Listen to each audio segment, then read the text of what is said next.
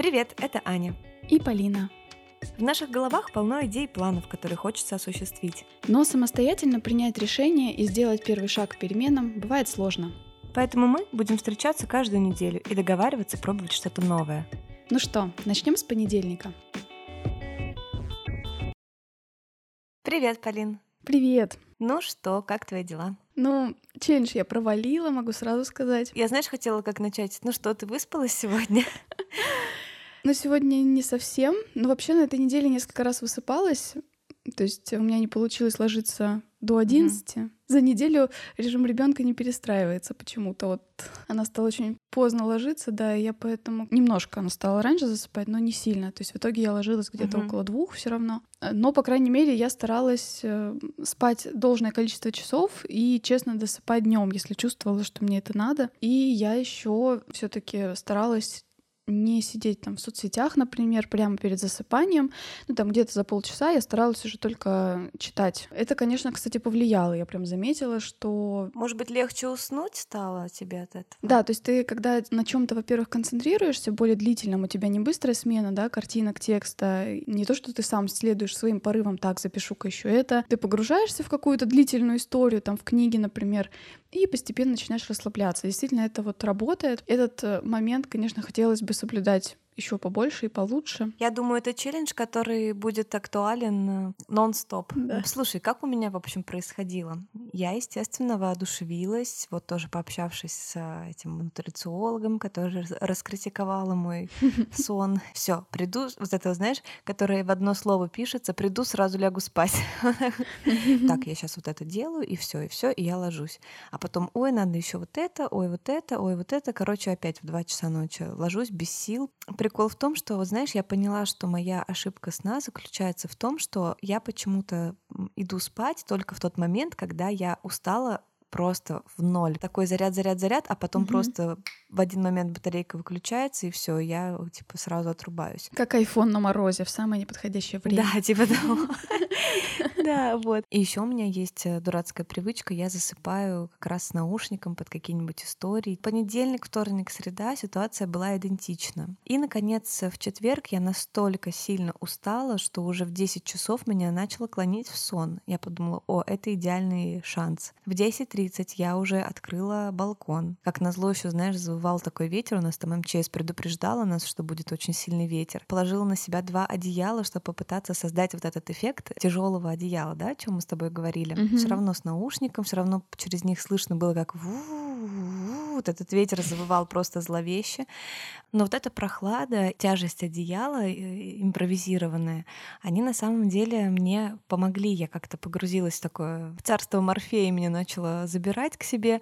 Но в итоге балкон пришлось закрыть, и я ворочалась еще по ощущениям. Это было как раз часа два, как раз до полуночи. Я проснулась mm-hmm. вовремя на следующий день. Вечером я начала уже в 10 часов вечера опять чувствовать э, дремоту. Несмотря на то, что я не ухайдокалась до такой степени, чтобы меня mm-hmm. валило с ног, но уже в 10 часов я стала хотеть спать, и я снова легла в 11. И опять тоже я открыла балкон, я накрылась двумя одеялами. И, короче, это удивительно. Всего одна ночь в мучениях. Причем, знаешь, ты говоришь, вот не нужно лежать mm-hmm. и ворочаться, да, если не получается уснуть, это вредно. Нужно встать там, и потом попытаться вернуться э, в кровать. Но дело в том, что я попала в то состояние, когда у тебя нет сил и встать mm-hmm. с кровати, и, mm-hmm. и уснуть не получается. Кстати, я точно так же у меня было вот в первый как раз день челленджа. Я сначала подумала, что у меня все получилось, и прямо вот в день, когда мы с тобой решили это начать, мой ребенок как раз уснул пораньше, то есть она почти не спала днем, и вот я подумала, наконец-то. Это тот самый час славы, да? Всё, супер, да. И я пролежала с ней, значит, вот тоже там где-то порядка полутора часов, я читала что-то, как-то сразу тоже не шел сон. Но в 12 она проснулась и началась... И у вас второй день в дне, да, был? Просто, да. И в итоге уснула поздно. Но что я хочу сказать, вот эти два часа, которые я просто пролежала возле нее в тишине, темноте, ничего не делая такого активного и сложного, не работая, как обычно я это делаю во время mm-hmm. ее сна, они меня все равно тоже очень сильно восстановили. Я была такая спокойная в момент, когда она проснулась. Обычно я, конечно, нервничаю в таких ситуациях, потому что на следующий день мужу на работу, он не выспится. Я чувствую себя виноватой во всем этом. Мне было гораздо спокойнее, просто потому что перед этим я два часа... Отдохнула просто. Да, отдохнула немножко, пусть и не спала. Офигеть, прикольно. Мгм. Ну вот, в общем, в целом я замечаю теперь, да, что я гораздо раньше хочу спать. Я еще начала принимать эти витамины, да, магний. Мгм. Они же тоже влияют на сон. Возможно, это еще как-то связано, потому что они действительно нормализуют циклы сна. А, Я не знаю, что именно помогло, но теперь я буду раньше ложиться. Большая задачка еще попробовать встать пораньше, потому что я все равно ощущаю упущенное время, да, от того, что я Мгм. легла раньше, у меня куда-то делись вот эти три часа, которые я могла поделать еще что-то полезное, продуктивное. Мгм. А встать раньше для меня это вообще нереально, потому что для меня и так-то 8 часов это Ну, рано. еще зимой очень сложно. Еще и зимой ты реально просыпаешься в ночи, вообще непонятно что. Мгм. Но несколько дней ощущение того, что я проснулась не уставшая, чувствовала себя прям нормальным человеком, уже даже проснувшись в 8 часов. Короче, я не хочу останавливаться, и я буду, правда, выравнивать. Мне кажется, я помолодела даже. Знаешь, сразу так типа румянец какой-то. А было такое, кстати, исследование тоже, что показывали портреты людей, которые выспались, и тех, кто не выспались. Не могу вспомнить, возможно, там были портреты одних и тех же людей. Мгм. Но, в общем, смысл в том, что люди, которые выспались, конечно, оказались более симпатичными другим. Да, я комплиментов больше получала на этой неделе, чем обычно, так что прикольно. Будем экспериментировать, периодически, может быть, делиться какими-то лайфхаками. Кстати, действительно, проветривание помещения, полная темнота. Я вот новую маску себе хочу сегодня приобрести. У меня есть беруши. Я, кстати, последнюю ночь, вот вчера я специально пробовала... Ну, в общем, ты за костыли, да. Я вот, я-то, я-то нет.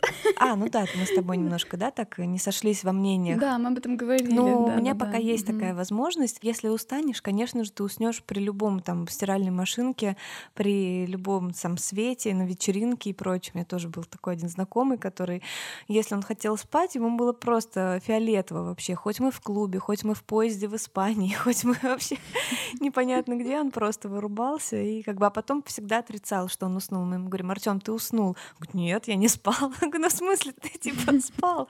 Это было забавно. В общем, да, я пока не Артем, но надо с чего-то начинать. Ну да, ты тогда раскритиковала эту идею по поводу того, что э, не нужно иметь какие-то специальные костыли в виде берушей и э, Мгм. повязки на глаза и прочее.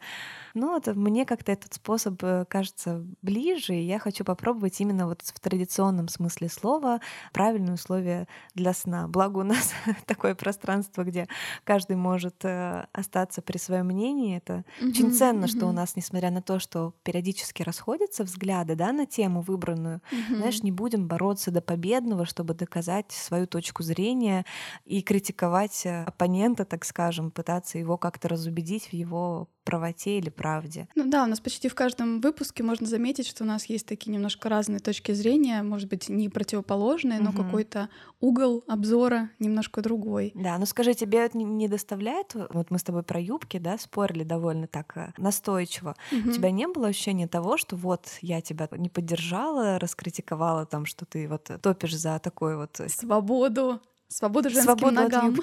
У тебя не было, да, дискомфорта от того, что я осталась как-то при своем мнении, а ты при своем, что кто-то посягнул на какую-то правду в жизни? Слушай, ну, конечно, есть небольшой дискомфорт, когда мы говорим в целом о, любом несогласии, ты всегда немножечко становишься более внимательным в такой ситуации. Это как говорить нет тоже, да, возвращаясь к пред- предыдущему выпуску, да. Можно сказать твердо и уверенно, но все равно ощущать некую такую, ну, внимательность просто в этой ситуации, что нужно аккуратно подбирать слова, чтобы не обидеть другого человека, да, не выставить его каким-то совершенно не знающим там Мгм. чего-то, да, по сравнению с тобой. Но в целом э, у меня, наоборот, знаешь, у меня всегда по жизни такой внутри живет дух э, сопротивления. Я всегда, когда вижу, что кто-то очень активно что-то защищает, а, мне всегда хочется поразмышлять, не обязательно это даже моя точка зрения, но мне всегда хочется поразмышлять шире и подумать, а как может быть по-другому? И это я очень люблю использовать. Мне кажется, я иногда перегибаю палку даже, но ну вот, вот такой у меня э, критический, наверное, склад ума. Знаешь, это не из той же серии. Вообще нет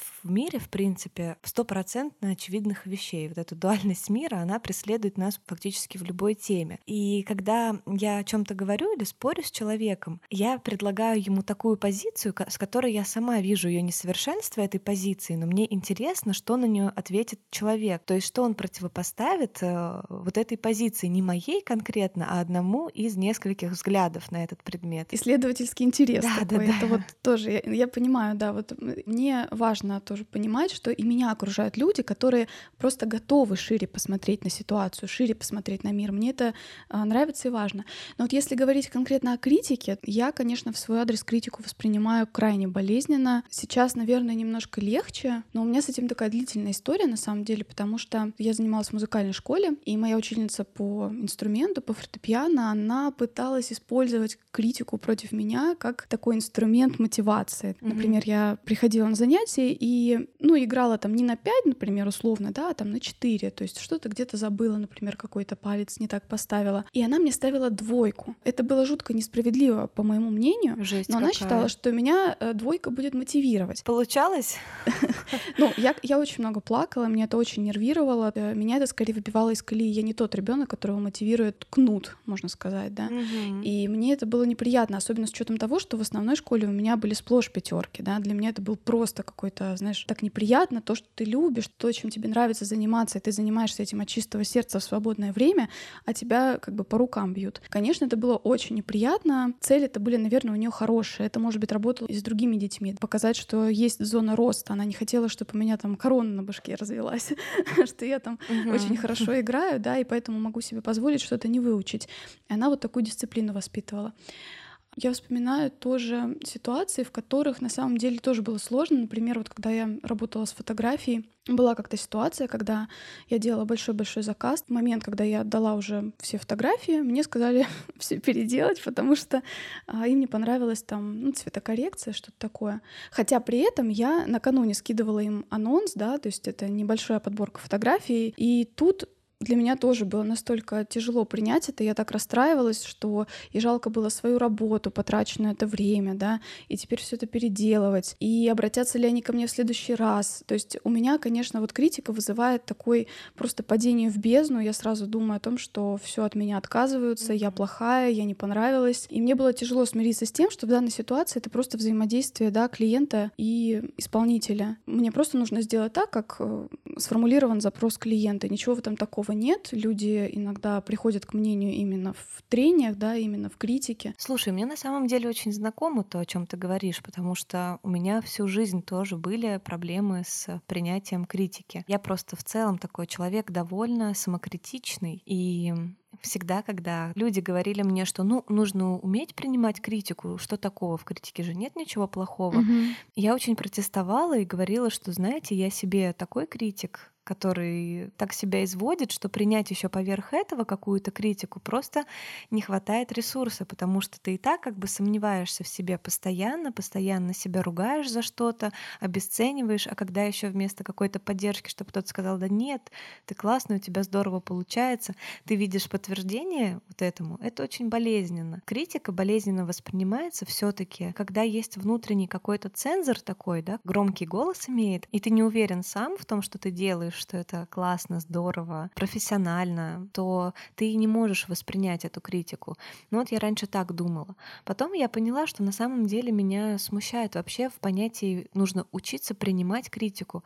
А вот если человек, который меня критикует в этом деле, Например, он сам в этом деле не, разбирается, но при этом позволяет себе какую-то критику. А что, если я не спрашивала у человека оценку, а он позволяет себе без запроса мне эту критику в лицо кидать, да? А что, если он критикует, даже если он в этом разбирается, и тем более, если он в этом разбирается, он критикует, но не предлагает, как можно было бы это сделать лучше, на его взгляд, да, в его понимании. И вот эти все вещи, на самом деле, они смущают. Плюс вот эта вот сама формулировка, нужно уметь принимать критику. Почему я должна принимать какую-то критику, а если я с ней не согласна в корне? Поэтому я для себя вот последнее время, когда я это все проработала, сейчас тоже расскажу об этом подробно, подробнее. А, формулировка «учиться воспринимать критику» гораздо, мне кажется, более правильной. То есть услышать, да, что кому-то это не нравится. Услышать это сначала спокойно, безотносительно, да, там своей личности или своих стараний. Просто что, да, есть такое мнение. Соотнести, uh-huh, uh-huh. отзывается это у тебя, есть ли у тебя такое же вот, да, какое-то сомнение на этот счет. Потом, кто тебя критикует, он тебе предлагает, обосновывает эту критику, то есть почему такое вот возникло ощущение или такое суждение, откуда оно взялось, и предлагает ли он, как можно это исправить. А вот давай, ну, мне кажется, было бы прикольнее попробовать вот сделать вот так-то. Вот что значит mm-hmm. воспринимать критику. То есть с холодным умом услышать противоположную позицию, оценить, есть ли у тебя какое-то да, согласие хотя бы отчасти. Потому что когда тебя захлестывают эмоции, ты сам становишься некритичным, то есть э, ты начинаешь слиться в свою энергию, свой этот анализ спускать на то, что этот человек, вот да как он смел, да кто он такой, да имеет ли он право, да он понятия не имеет, как это было сложно. А ведь в вопросах критики важно, ну для чего вообще, собственно, просят критику, да, если это по запросу было, чтобы улучшить улучшить что-то. Для этого нужен, да, трезвый взгляд на вещи. Я вот тоже сейчас читаю как раз книгу по поводу критики. Она очень такая объемная, поэтому я еще не всю ее прочитала, угу. но собираюсь. Она прям, мне кажется, очень полезной. Называется Спасибо за отзыв. Угу.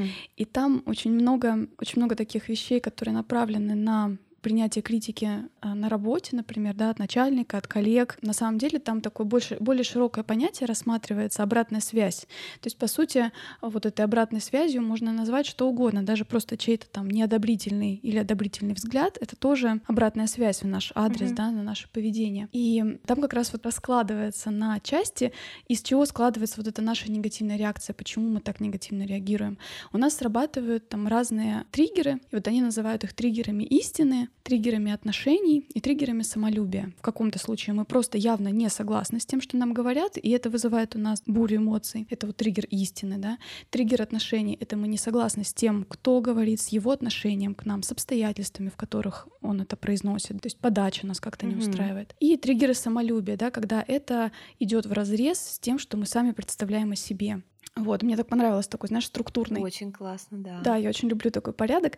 Я всегда думала, что вот проблема во мне, да, что это я так тяжело воспринимаю критику, что надо с этим работать, и в норме человек должен уметь принимать критику. Действительно, там говорится, что это, да, должна быть установка на рост, а не то, что мои личностные черты и поведение — это какая-то данность, которую я не могу менять. Я могу все менять, да, и если я буду направлена на рост и готова воспринимать уроки жизни от других людей, на самом деле жизнь, наверное, наверное, будет более эффективна моя и профессиональная, и личная, и бытовая. Хорошо уметь находить вот это полезное зерно в критике, потому что специальных коучей, менторов у нас не у всех есть, а искать э, такие уроки в жизни самому уметь, это очень круто. И при этом еще меня ободрило то, что практически всем тяжело принимать критику. И там об этом прямо говорится, что чаще всего возникает такой момент, что люди просто не могут до конца договориться, во-первых, какой они обратной связи хотят. Угу. Там есть э, три варианта. Какая бывает э, вот эта обратная связь? Это признательность, там, спасибо за угу. то, что ты сделал. Это может быть наставничество, то есть вот так можно сделать лучше. И оценивание, да, собственно, вот ты находишься там-то и там-то, вот такой у тебя вид, да, твоего поступка там в глазах других людей, твоей деятельности. Так вот, э, прикольный момент, что иногда я, допустим, выражаю запрос на признательность невербально, да, мне нужно, чтобы мне сказали спасибо за то, что я сделала, а я получаю в ответ наставничество, например. Угу. Бывает и наоборот, человек приходит за тем, чтобы получить четкое наставничество, угу. да, хочет что-то улучшить, но ему говорят что-то вроде спасибо, вы замечательно справились, угу. и его это не устраивает, угу. потому что это не то, чего он ожидал. Любопытно, да. И да, еще мне понравилась история, что на самом деле любое наставничество, как ни крути, содержит в себе элемент оценки. Ну, то есть, когда ты говоришь кому-то, что ты должен что-то сделать лучше, подразумевается, к сожалению, то, что до этого человек делал немного не так. И вот этот mm-hmm. момент один из самых сложных, его очень сложно отделить, и это для всех так. Это не то, что я такая там ранимая, сверхчувствительная, для всех так.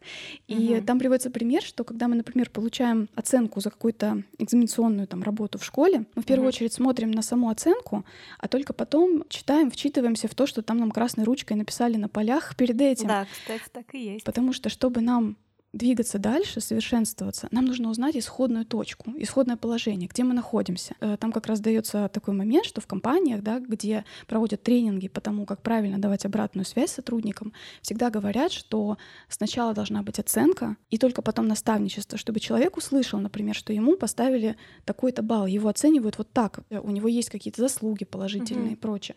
И только потом уже говорят о том, что должно быть исправлено. Книга прям очень крутая, я советую, и сегодня, может быть, еще буду ссылаться на какие-то моменты. Да. Да. Кстати, я еще знаю, что подумала, у нас тоже отсутствует э, культура подачи критики и подачи обратной связи. А люди как часто говорят, вот когда они тебе сказали, слушай, не, мне не нравится, это плохо сделано, и ты расстраиваешься как бы и начинаешь, ну, человеку предъявлять свое негодование, говоришь, что, ну, а почему ты так говоришь, мне же неприятно. И человек говорит, а что я? Я сказал правду. А что я должен был тебе соврать? Ну хорошо, я больше тебе не буду вообще ничего тогда говорить. Вот так это выглядит. Это просто рука-лицо вообще.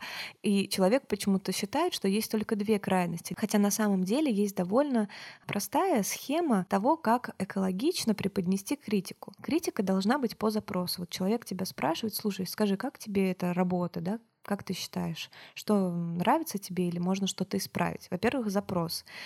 Во-вторых, прежде чем критиковать, если критик есть в твоей голове, найди сначала что-то, за что похвалить. Если ты заинтересован в том, чтобы человек эту критику воспринял, принял во внимание и, возможно, ну, безэмоционально смог это реализовать. Всегда же, да, не бывает полностью плохих работ. Как минимум можно похвалить старания mm-hmm. человека. Да, есть еще такая э, технология, называется сэндвич. Да, да, да, метод сэндвича. Ты сначала говоришь что-то хорошее, это как хлебушек, да? Потом ты говоришь начинку, саму суть, вот эту критику. И в конце ты стараешься подбодрить человека, сказав, что я думаю, ты справишься с этим, или в целом mm-hmm. это вообще классно, что ты это сделала, сделал. То есть и хлебушек снизу прикрывает вот эту вот начинку тяжеленькую, да, такую для восприятия критическую. И тогда человек понимает, что ты его трезво оцениваешь, потому что часто люди думают, ну, это так, потому что он ко мне плохо относится. И часто, когда мы именно критику так и преподносим, говорим просто, не, мне не нравится, все говно переделай. Ты сразу думаешь, что это личное какое-то отношение. Когда человек, слушай, вот это классно, классно, вот это здорово, ты молодец. Вот это я бы сделал по-другому. Вот мне кажется, было бы лучше сделать так. Давай, я думаю, ты справишься, если что, обращайся, если я смогу, я тебе помогу. Ну, например, пусть это будет даже формально, пусть это будет, возможно, звучать э, как-то наигранно, но это опять же в пер- первое время так будет выглядеть, пока люди не привыкнут все так общаться, и пока это не станет нормой вообще взаимодействия. Mm-hmm. Как вот помнишь, ты говорила? Да, в этой книге тоже как раз об этом есть. Там делается упор на то, что важно вот в процессе такого диалога задавать друг другу больше вопросов, да, чтобы прояснить да, позицию, кстати. что конкретно имеет в виду другой человек, на основании чего он делает такой вывод и, и какие конкретно рекомендации он хотел бы дать. Потому что не, не все критикующие, конечно, подходят к этому вопросу вот так и стараются подать нам да. на блюдечке аккуратненько все, да. Конечно, нет. Конечно, люди обычно просто говорят, э, что думают. И вот там как раз тоже говорится, что поначалу вот такая схема э, разговора может показаться неестественной. Но это и хорошо, потому что тогда оба коммуникатора становятся внимательнее, угу. и они выходят из своего привычного поведения, привычных фраз и договариваются о каких-то новых э, правилах игры, в которых всем, возможно, будет гораздо комфортнее. Но вот у меня еще есть, конечно, большая проблема с принятием критики от близких, в семье особенно. Вот у меня муж любит э, давать много советов, вот. Причем он это так не считает. Он считает, что это просто какие-то мелкие замечания, которые вполне нормальны. А для меня любое такое замечание может стать каким-то просто ножом в спину. То есть приведу пример, не знаю, например, он приходит домой, заходит на кухню и, допустим, видит, что стоит там моя чашка с недопитым чаем и с пакетиком. И вот для него этот пакетик — это просто надо было выбросить, почему ты его не выбросила? Да, а я при этом стою и думаю, так, а то, что я всю квартиру вообще-то тут поддерживала в порядке, да, и здесь а, там все постирано, помыто, ребенок там собранный, чистый, аккуратный. То есть вот этого ты uh-huh. всего не замечаешь, а я, э, значит, должна получать вот по шапке. Uh-huh. Почему я так говорила обычно? Пыталась так оправдаться, условно говоря. Uh-huh. Мне всегда казалось, что я таким образом, знаешь, восстанавливаю справедливость в свой адрес, да, uh-huh. помогаю ему увидеть ситуацию в целом и как бы не замечать вот этих мелочей. Но на самом деле вот в этой книге объясняется, что такое поведение — это перевод темы, перевод стрелок, да, на другую тему. Его тема, его запрос, он пришел ко мне с запросом, там я, по его мнению, вот неаккуратно в этом вопросе, да, его это как-то обижает. А я перевожу тему на то, что мне не хватает его признательности за то, что я вот весь дом вообще-то поддерживаю. Получается, в нашем разговоре две разные темы, и мы начинаем дальше говорить каждый в своей колее. И мы не можем никак пересечься и договориться, наш разговор заходит в тупик, потому что мы просто каждый думаем о своем. И я поняла, что это неверная схема а, разговора, когда я так делаю. То есть надо уметь, во-первых, тогда отследить эти две темы и попробовать договориться. При этом вторая побочная тема часто бывает даже важнее первой, но все-таки их важно не смешивать, потому что иначе за один разговор с эмоциями решить все крайне сложно. Вот мне вот этот совет тоже очень понравился. Mm-hmm. Я хочу попробовать так делать и вот так смотреть э, шире на ситуацию, стараться видеть, что за этими словами на самом деле человек mm-hmm. имеет в виду, потому что ведь, возможно, то, о чем мне говорят, да, критикуя меня, э, является тем, что я сама в себе не замечаю, слепым таким пятном в моем поведении. Там даже приводится э, в этой книге конкретное обоснование, почему так. Есть такая штука у нас в, в мозгу, да, какая-то там височная борозда, которая отвечает за распознавание тона, интонации других людей. Так вот, когда мы сами говорим, эта штука не работает. Хм. Прикольно. Мы можем действительно не слышать то, как мы звучим для других. Мы можем действительно не понимать, какой оттенок придает нашим словам мимика, тон и как выглядят некоторые наши поведенческие характеристики. И вот этот момент тоже для меня был открытием. Я думала, что ну, если я буду четко знать все свои недостатки, меня тогда ничего не заденет, да, я просто такая увижу, что меня критикуют, окей, да, но я с этим работаю. Но оказывается, что часто бывает так, что мы не видим тех вещей, о которых нам говорят. И вот уметь как раз выслушать, да, вот то, как ты говоришь, да, как раз воспринять, подумать, mm-hmm. есть ли здесь какое-то на самом деле зерно истины, и уже дальше решать, соглашаться с этим или нет, прояснить для себя позицию другого человека, это важно. Да, еще вот что делать с тем, когда прилетает критика незапрошенная. Я иногда пишу стихи и отправляю их маме, потому что она тоже писала стихи в свое время. И вот недавно мне написала стихотворение, я отправила его, причем просто, чтобы поделиться. Я не, ну, не спрашивала, как тебе, или ну просто отправила что-то тебе. Я говорю, я стих написала. Она говорит, о, покажи. И она тут же, «А, в некоторых местах э, неправильная рифма. И сразу я ей пишу, так как это мама, я, конечно, позволила себе такую формулировку, которая не очень правильная. Я спрашиваю, а зачем ты мне это говоришь? Разве я тебя спрашиваю? Спросила, и это как бы агрессивно. Ну, мама, естественно, меня же любит, она сказала, прости, котик, я там, наверное, это училка во мне говорит, ну, она учитель по биологии и химии в прошлом. Критика без запроса, вот неуместность критики без запроса, это ответственность того человека, который ее э, транслирует. А твоя ответственность — это все таки деликатно обозначить свои границы. Гораздо проще сказать спасибо, я приму к сведению это, да.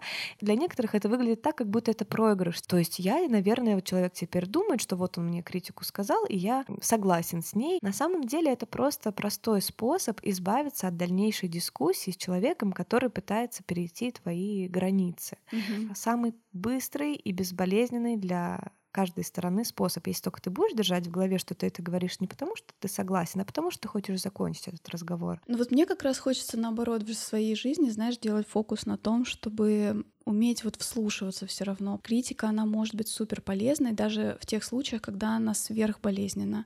И вот как раз здесь э, про стихи у меня тоже как раз есть большая mm-hmm. история, как мне критика супер помогла. Причем я была с разных сторон. Я писала стихи очень давно, с детства, мне это очень нравилось. И на первом курсе я как раз попала в литературное объединение. Они, они меня сами нашли там через газету, пригласили меня к ним на, э, грубо говоря, на разбор, да, то есть у них вот такая была система, что они э, приносили каждый свою там подборку произведений и вместе обсуждали. В основном там были ребята, которые филфак оканчивали. Я, наверное, у них э, сразу запомнилась как одна из тех, кто принес самую большую подборку стихотворений, там что-то порядка 40 страниц, у нас даже Ого. потом шутка долгое время была. Это вот, кстати, показывало то, что насколько я сама была не критична к своим произведениям, да. Ну и, наверное, те, кто uh-huh. пишут, они могут меня понять, потому что когда ты работаешь вот со словами, особенно на любительском сначала уровне, да, ты очень ценишь каждое слово, куда ты его поставил. Тебе кажется, что только так и никак иначе, что каждая вот вещь здесь на своем месте, и вмешиваться в это ну, нельзя, это неприкосновенно. И у меня было точно такое же ощущение. И вот когда я пришла и получила все-таки какую-то критику, ну, конечно, меня и хвалили тоже за многое, да, то есть неспроста же они обратили на меня внимание. Mm-hmm. Но я помню те критические замечания, которые я потом получала вот от руководительницы этого объединения, вот, мы с ней стали подругами в дальнейшем, и потом уже вместе тоже обозревали рукописи других авторов.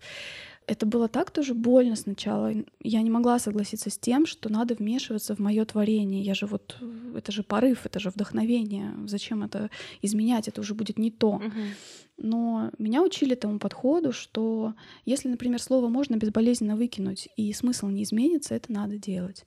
Я могу угу. сказать, что именно с момента, когда я пришла в это объединение, мой качественный э, скачок э, в плане навыка написания текстов и стихов, он, конечно, произошел просто очень сильно за те годы. Это был тот случай, когда было больно, но критика мне супер помогла. Это такое, скорее, профессиональное именно развитие, да, когда ты понимаешь, что чтобы занять какое-то место под солнцем, тебе действительно нужно получить критику от тех, кто в этом разбирается, понимать какую-то преемственность, да, развития, что есть, есть люди, которые писали до тебя, и это нужно изучать. Но, кстати, при этом была ситуация, когда я сама не умела так давать сначала критику тоже другим молодым ребятам, ребятам. Конечно, чем я больше находилась в этой обстановке, я тоже старалась подавать э, критические рецензии более, более аккуратно. Но то, что это может быть точкой роста, это да. И вот мне как раз хочется подчеркнуть, что в жизни, блин, практически никто не будет плясать вокруг тебя и стараться подать тебе это мягко. Да, мы можем стараться это делать, но мне кажется, что надеяться на это очень оптимистично. Ну, и да. даже если вот возвращаться к вопросу критики от близких, да, странно ожидать, что там мой муж будет заходить домой каждый раз такой ахать, а, какая чистота. Ну вот знаешь, вот здесь ты могла быть получше. А вообще ты, конечно, прекрасная хозяйка. Да почему нет? Я настаиваю. Ну, ну, я тебе скажу, что, к сожалению, это крайне мало мужчин, которые будут себя так вести. Наверное, им для этого нужно очень много себя тоже над собой работать. Хочу вот сконцентрироваться на каких-то моментах, как самой правильно воспринимать эту критику, как договариваться в процессе. Я, кстати, знаешь, что хотела вот с тобой еще обсудить? Угу. Мы с тобой, заметь, сейчас обсуждали в основном то, что касается критики деятельности именно. Но ведь существует еще и критика личности. Это, мне кажется, немножко даже другая материя, потому что мне кажется, критика личности, она ну, настолько нужно с ней быть аккуратной. Я, например, сталкивалась неоднократно с критикой людей сторонних, которые совершенно меня плохо знают. Но я знаю, что они, например, меня не любят но причина мне не ясна.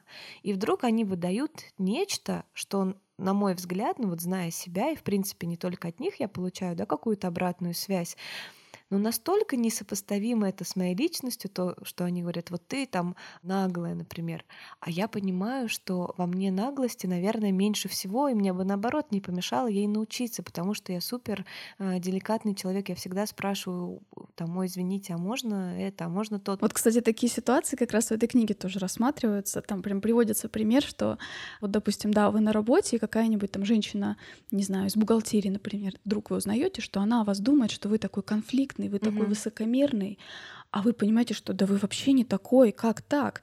Но тут есть момент, как раз эта женщина, возможно, вас видит в тех ситуациях, когда себя не видите вы, например, в ситуации конфликта. И она делает вывод только из этих ситуаций.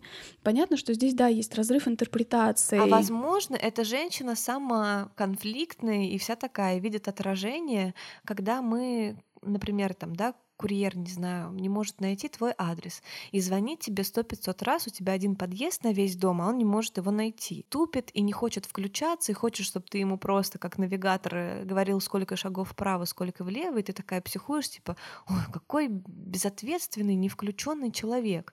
Э, психуешь на него. Вроде как обоснованно, да, человек звонит и дергает тебя вообще, не хочет свою работу выполнять нормально. Mm-hmm. Но почему нас это так раздражает? Классный есть такой вопрос. А были ли в жизни ситуации, когда мы не были включенными или внимательными? Наверняка такие ситуации были. Есть такой тоже способ, когда мы даже кого-то да, критикуем чью-то личность. Mm-hmm. Например, человек там невнимательный, э, необязательный, э, безответственный. Попробовать сказать эти слова я невнимательный, безответственный. Какие чувства ты испытываешь, когда это произносишь? Что если я такой?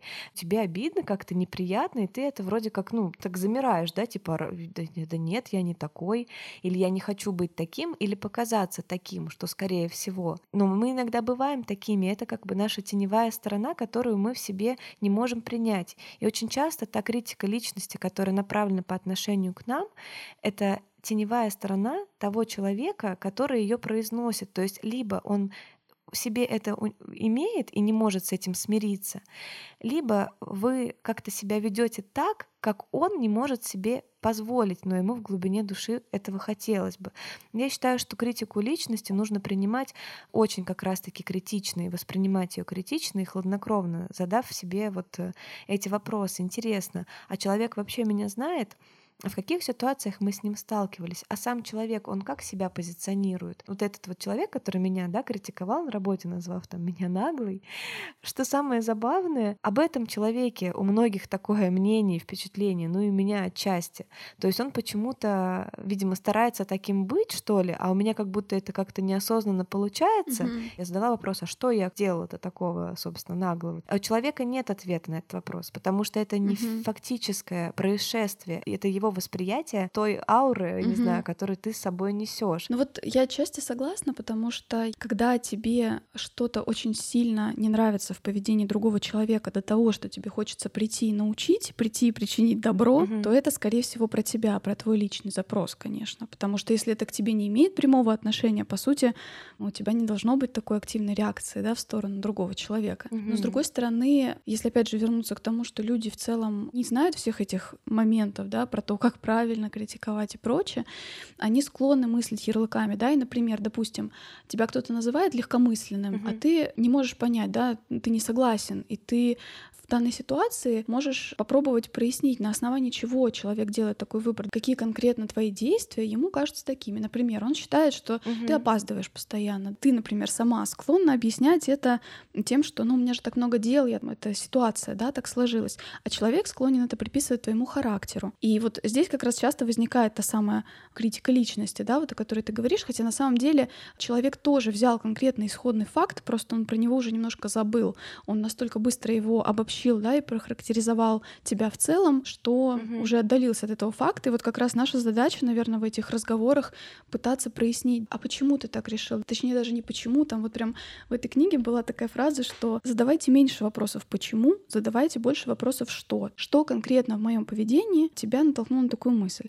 что конкретно ты хочешь, чтобы я изменил, что ты хочешь мне предложить. И вот чем больше будем задавать таких вопросов друг другу, тем, наверное, и критикующему станет более понятно, как ему донести свою критику так, чтобы она принесла пользу. Ну, конечно, если он хочет учиться и развиваться в этом вопросе. Да. А, знаешь, мне хотелось бы немножко вот в конце еще раз проговорить то, что вскользь было сказано, потому что мне кажется, это супер важным в вопросе, как э, проще относиться к критике и не воспринимать ее болезненно. Заменить в своей голове формулировку «принимать критику», потому что принимать кажется, что ты должен принять за факт то, что тебе говорят плохого, что оно так и есть про тебя или про твой проект.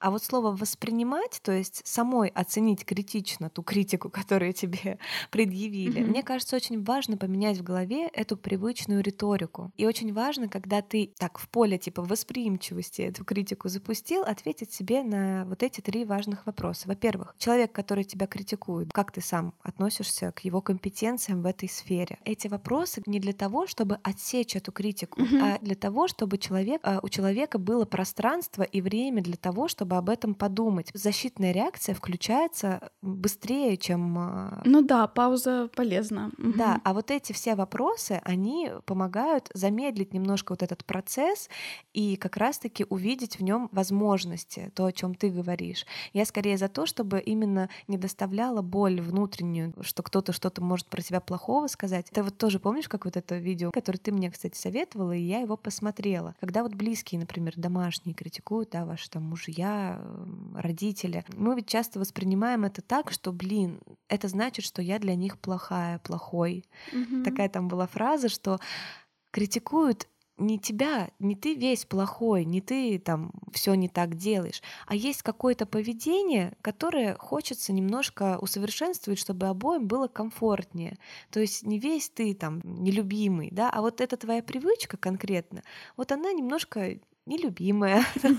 Кстати, да, это тоже такой момент интересный, что мне кажется важно еще, наверное, самому перестать критиковать из негатива, когда ты сам допускаешь, что ты критикуешь других людей с негативным посылом, да, полностью характеризуя их как людей, там, опять же, легкомысленных, необязательных, наглых, еще каких-то. Mm-hmm. Ты как раз позволяешь себе перечеркивать, да, для себя человека полностью в этой критике, и, соответственно, ты ожидаешь такого же в их словах такого же подтекста. Да, и разделять личность тоже от поведения, от проектов, mm-hmm. да. В общем, а, я что хочу тебе сказать, какой челлендж э, мы предложим друг другу и слушателям. У нас с тобой подкаст. В принципе, мы пока получаем 95% э, э, позитивных отзывов, э, похвалы и прочего. Там много наших друзей, приятелей, людей, которым мы симпатичны. Угу. Которые желают нам успехов. Кстати, да, лишний повод. Очень хочется сказать вам большое спасибо за участие, большое спасибо за отзывы, за реакции, за активность, за просто ваше присутствие, за то, что вы делитесь. Самое ценное — это когда вы делитесь своими историями касательно темы, и мы можем с вами поговорить. Я это обожаю на самом деле. Уже многие стали просто какими-то друзьями. Мы можем mm-hmm. там до двух часов ночи говорить с нашей слушательницей из Испании аудиосообщениями. Это вообще очень классно. Да, опять же, не забывайте нам писать, ставить отзывы, звездочки, нам это супер важно, и мы это обожаем. Mm-hmm. Но мы предполагаем, да, что, может быть, вы хотели бы что-то улучшить, что-то привнести. Чур не писать, пожалуйста, нам на Apple Podcast, да, потому что там для новых пользователей такое должно быть пространство притягивающее. Да, не надо их шокировать. Да, не надо их шокировать. У нас с вами свои чатики там, да, вы знаете, что в директ мы всегда отвечаем всем. Можете нам написать туда, возможно, какие-то улучшения, которые вы видите, точки роста для подкаста, для странички в Инстаграме. Возможно, какую-то критику. Попробуйте ее преподнести нам правильно, да, вот по правилу вот этого сэндвича.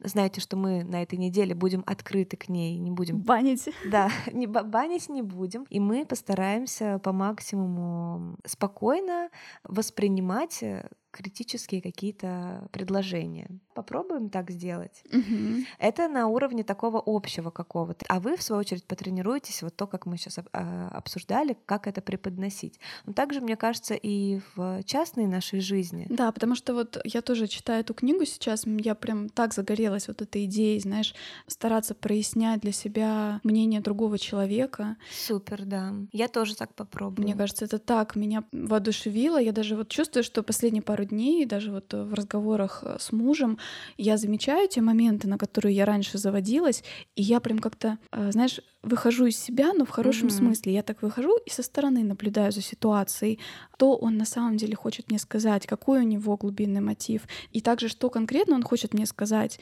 И, наверное, принять как данность тоже, что он не хочет меня обидеть или задеть, что он не делает это потому, что я какая-то совсем там, по его мнению... Вражина. Да, плохая. Нет, конечно. Мне прям сейчас это очень помогает, и вот я хочу на этой неделе стараться больше задавать друг другу вопросов, и если мне хочется какой-то конкретной обратной связи, да, я хочу, например, слышать спасибо, то постараться выразить именно этот запрос. Отдельно, да, от критики. Да. Да, слушай, я бы тоже хотела прочитать эту книгу, мы оставим там внизу. А, ну, я, в принципе, уже очень многое почерпнула из того, что ты рассказывала, очень классно, блин, спасибо большое. Я прям с таким любопытством теперь к этому отношусь, и я попробую сказать там э, не а что ты я тебя не спрашивала вообще критику, да, mm-hmm. а спросить, а что именно, а как бы ты хотел, хотела и так далее. Да, и мне еще нравится вот установка на то, что не обязательно пытаться за один разговор, да, обсудить все.